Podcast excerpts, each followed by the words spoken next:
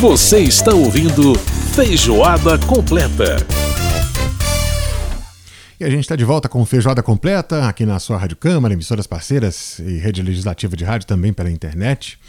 Eu quero aproveitar esse espaço aqui para me solidarizar aos nossos colegas da Rádio Inconfidência de Belo Horizonte, também uma emissora pública, uh, que está aí de luto pela perda de um colega de 15 anos de casa, né, o Renato Lara Júnior, ele que faleceu aos 45 anos de idade, também vítima da Covid-19.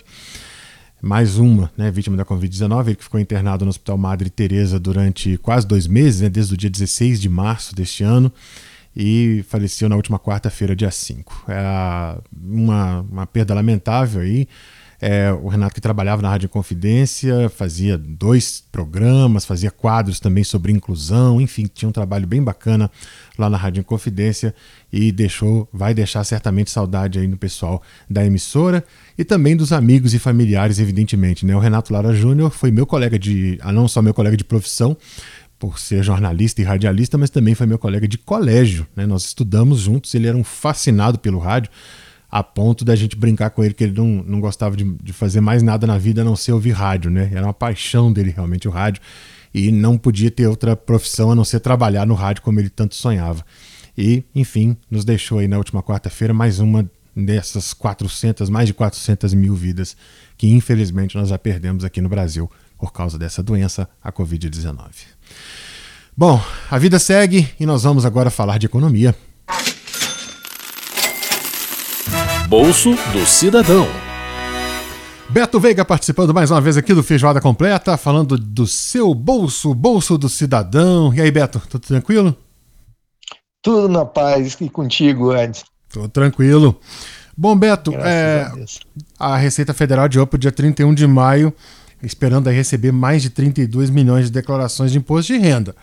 É, existe né, uma faixa de isenção, existe uma tabela do imposto de renda que diz, de acordo com a sua renda, quanto é que você vai pagar de imposto, né, quanto é que você paga de imposto, ou você vai ter retido na fonte, quanto você vai receber de restituição a partir dessas várias, né, inúmeras variáveis que a gente tem. Bom, o que, que você pode falar para a gente, Beto, sobre essa tabela, dessa bendita tabela do imposto de renda que tanto se fala na mídia, não atualiza, não atualizou a tabela. A última foi de 2015, é isso mesmo? É, a última foi, foi a última atualização foi de 2015, né?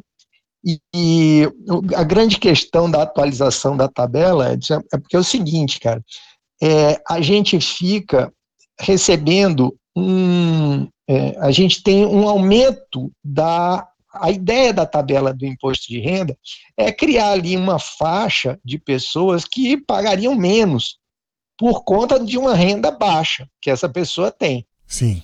Não que a, a, ela esteja capturando o, os, os, possíveis reajustes que a pessoa te, esteja recebendo, mas ela captura o reajuste porque quando você tem, vamos, vamos imaginar que você ganha dois mil, é, 1.900 reais, então você ganha 1.900 reais, você não paga imposto de renda. Uhum. O problema é o seguinte, aí você tem um reajuste, vamos supor que você tem aí um reajuste de 5%, você vai passar para para mil e, e, e, vamos dizer, mil, dois, é, dois mil reais, dois mil e poucos reais, Sim. dois mil e pouquinho. Uhum. Aí, o que, que acontece? Esses 100 reais que entraram a mais para você, você já vai começar a pagar uma alíquota de 7,5%. Então, ele já tira um pedacinho da, da sua renda lá, quer dizer, você já não ganha os 100 reais integralmente, você vai ganhar só 92,50, porque 7,50 vão para o imposto de renda. Uhum. E aí, o que, que acontece? A percepção que a gente tem é a seguinte: eu ganhei esses 5% a mais, Porém, o custo de vida aumentou um absurdo. Então, por que, que eu tenho essa isenção? Porque eu, eu supostamente eu estaria ganhando pouco. Então, uhum. eu tenho isenção porque eu estou ganhando pouco. Quando esse, essa isenção não é passada, aliás, quando a correção da tabela não é feita, o que acontece é que o preço das coisas está subindo e a, e a, e a mensuração de o quanto é pouco não está sendo convertida. Uhum. Isso é, se você passar cinco anos ganhando, ou seis anos aqui ganhando é, R$ 1.900 sem nenhum reajuste, o seu poder de compra vai, vai para baixo. E aqui, até antes de, de, de, de a gente falar aqui, eu estava dando uma olhada na variação da inflação, foi mais de 34%. Então, é, a, a, ou seja, o preço das coisas subiu mais do que 34%. Então, se isso você nós gastava... falando de 2015, que foi a época da última correção da tabela do imposto de renda até agora, não é isso? Isso, na realidade, exatamente, até agora. Nós não temos ainda a inflação aqui, nem de abril, nem de maio, obviamente, porque maio nem está começando, mas, é, mas de, de, da última correção para agora a gente tem 34%. Então imagine, se você gastava mil reais de compras, você está gastando 1.340, veja, na média, porque, lógico, tem algumas pessoas que vão gastar bem mais do que isso, uhum. e, e, outras vão gastar talvez um pouco menos, porque não, é, assim, os produtos que elas consomem são, são, são diferentes. Mas principalmente para as pessoas de mais baixa renda, essa, essa inflação aqui é até meio que distorcida, entende? Mas mesmo assim, supondo que ela estivesse certíssima, você estaria gastando R$ 1.300. Então, você ganhou é, R$ 1.900, você ganhava R$ 1.900, aí teve um aumento de 100 reais, passou a ganhar R$ 2.000, mas teus gastos foram para R$ 1.300. Então, aquele dinheiro que ficava disponível para você, era muito, é, assim, ficou muito menor. Então você não tem a correção, a, a ausência de correção da, da tabela do imposto de renda é uma forma que o governo tem de arrecadar mais de você. Tá? É uma uhum. forma que o governo tem de pegar mais dinheiro da sua renda, principalmente da sua renda disponível. Tá? É, é bom sempre lembrar que uh, que aí também são algumas, alguns exageros que as pessoas fazem, mas existe uma coisa que se chama é, imposto, alíquota efetiva, porque a alíquota efetiva não é assim, por exemplo, se o cara ganha acima de, aliás, a partir de R$ 4.664,68, ele vai é, pagar 27,5%. Mas é para o que ele recebe a mais disso. Então, o que ele recebe a menos tem uma outra alíquota, porque é até 1.900, 1.903 reais não paga nada, de 1.903 a 2.862 paga 7,5 por aí vai até esses 27,5 que entram é, a partir de 4.464. Então é uma escadinha. Tá? Você não vai pagar sobre, vamos supor que você ganhe 10 mil reais, então é, você só vai pagar 27,5% dos 4,600 e pouco até os 10 mil. Uhum. De trás para trás você vai pagando uma espécie de uma escadinha aí é, de, de, de alíquotas, né? Por isso que existe sempre o valor da o valor da alíquota, o percentual de dedução e tal, que aí gera o que se chama de alíquota é, efetiva, né? Que não é 27,5, porque lógico, quanto mais você ganhar, mais próximo de 27,5 será esse valor.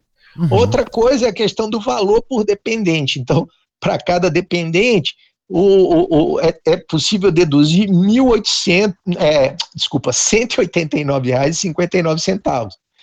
Então, esses R$ 189,59 estão nesse mesmo patamar desde lá de trás, tá? porque não foi feita essa atualização. Então, isso aqui era para estar tá hoje se a gente botasse só essa atualização de 34, mais ou menos, por cento, isso pelo, pelo índice de inflação, daria mais ou menos, aqui vamos botar que se fosse 200 reais, daria mais ou menos uns 60 e poucos reais, 68, mais ou menos 65 a 68 reais a mais. Então, a, a, essa dedução você teria, poderia deduzir a mais 60 e é, 60, vamos botar 60 reais por mês por cada dependente, se fosse feita a correção, né?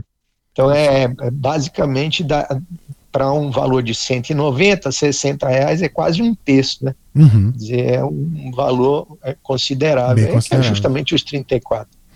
Quer dizer, exatamente é isso. isso. Quer dizer, é, o que a, a tabela é, ela influencia tanto naquilo que você está.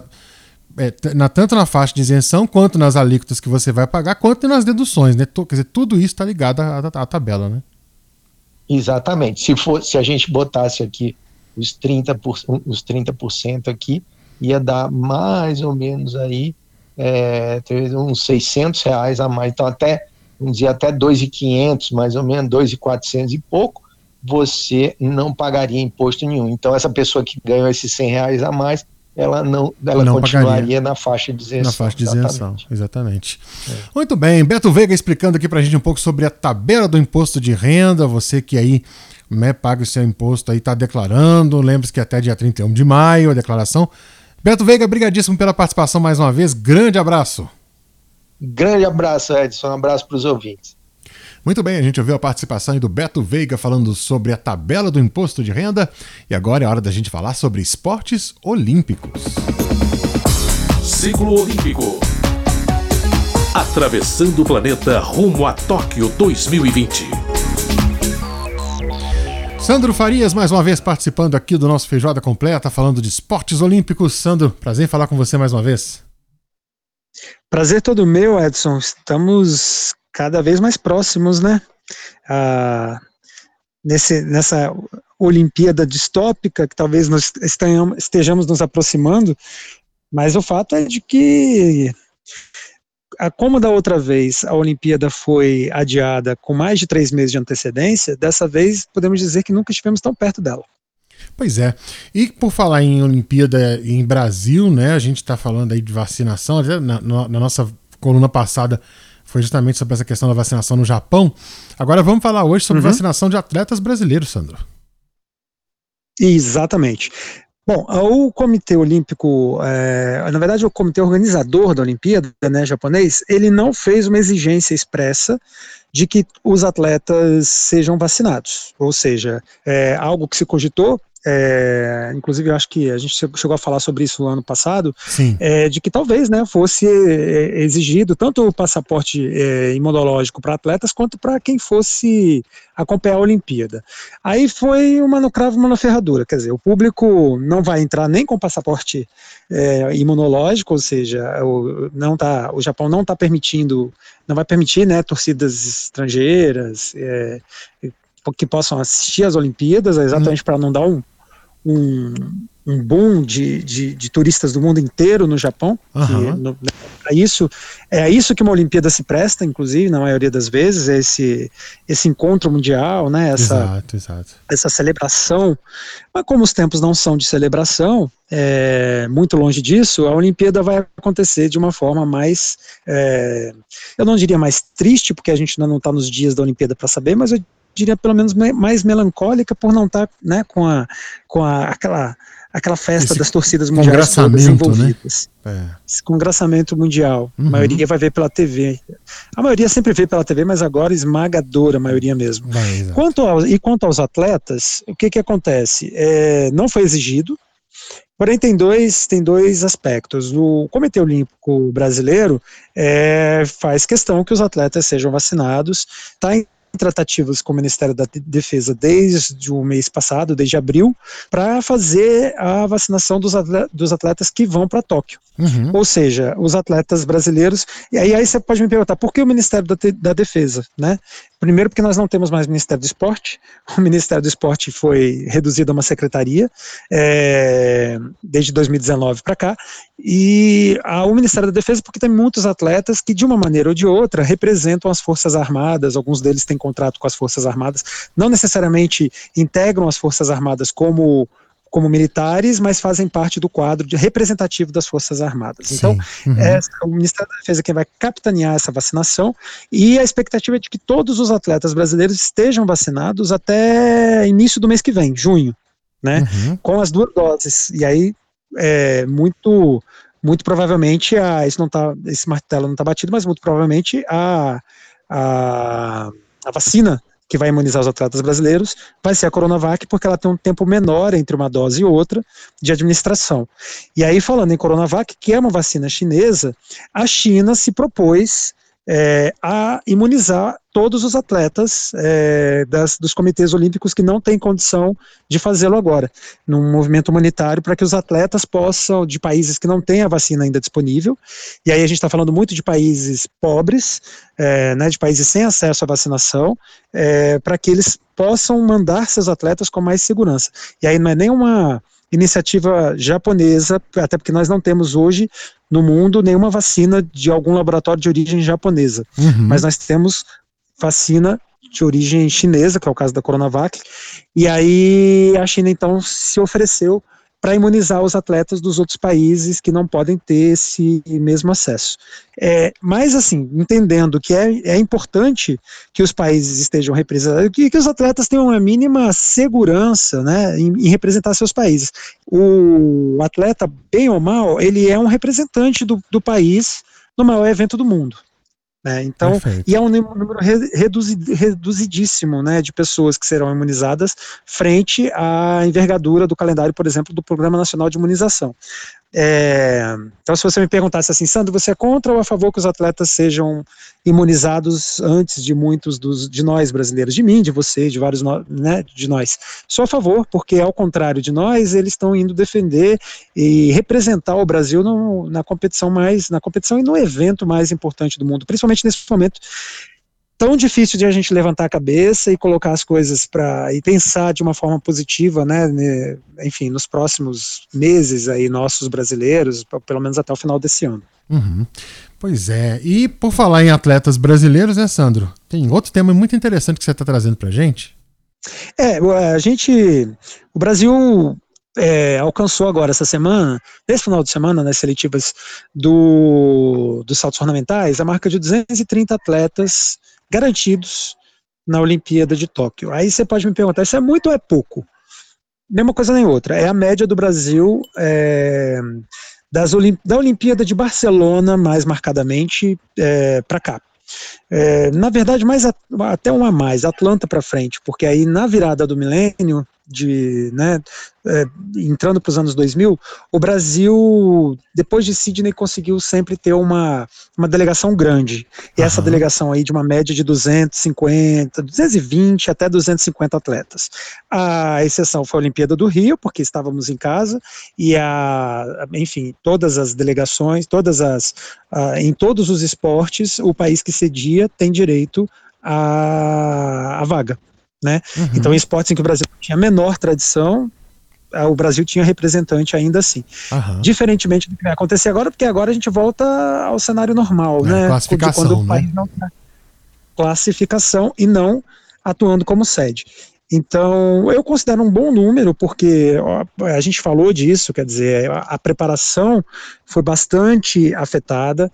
É, antes mesmo de acontecer, a, de acontecer a pandemia, teve essa, é, isso que eu falei agora no início do, do, comentário, do corte do Ministério do Esporte, né, o Ministério do Esporte não existe, e as, a Bolsa Atleta teve um corte profundo, e uhum. todas, as, todas as ações é, de promoção do esporte de alto rendimento sofreram cortes importantes em, em seus orçamentos. Então, para um cenário como esse, de pouco dinheiro, de uma pandemia, né, e desse total cenário de insegurança em que nós estamos, é, eu considero um bom número. Ainda tem algumas, ainda tem algumas categorias, algumas eh, modalidades em que vamos ter é, brasileiros participando de seletivas, e aí dentre os esportes mais populares, eu te cito o basquete, por exemplo, masculino, onde o Brasil vai participar do pré-olímpico, que talvez uhum. seja a tarefa mais inglória de todas, participar de um pré-olímpico com apenas quatro vagas e com 10 seleções, pelo menos, que estão aí é, com muitas chances de classificação.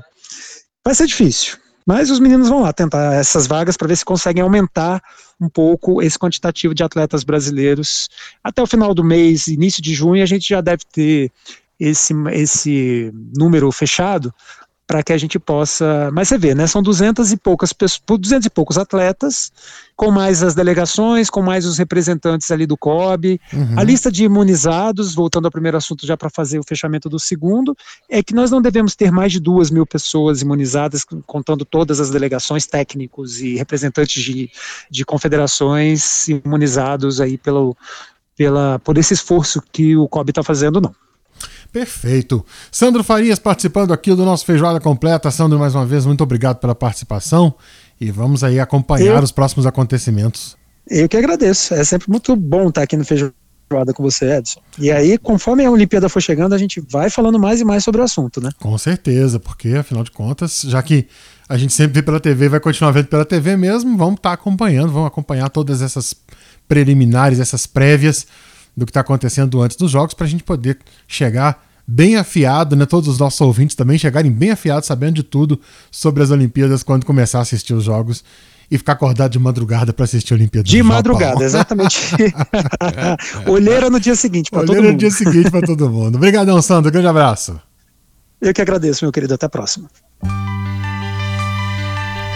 Depois dessa participação aí do Sandro Farias conversando com a gente, vamos a um clássico de Gonzaguinha, Sangrando. Belíssima canção. Aqui no Feijoada para você. Quando eu soltar a minha voz, por favor, entenda que palavra por palavra eis aqui uma pessoa se entregando.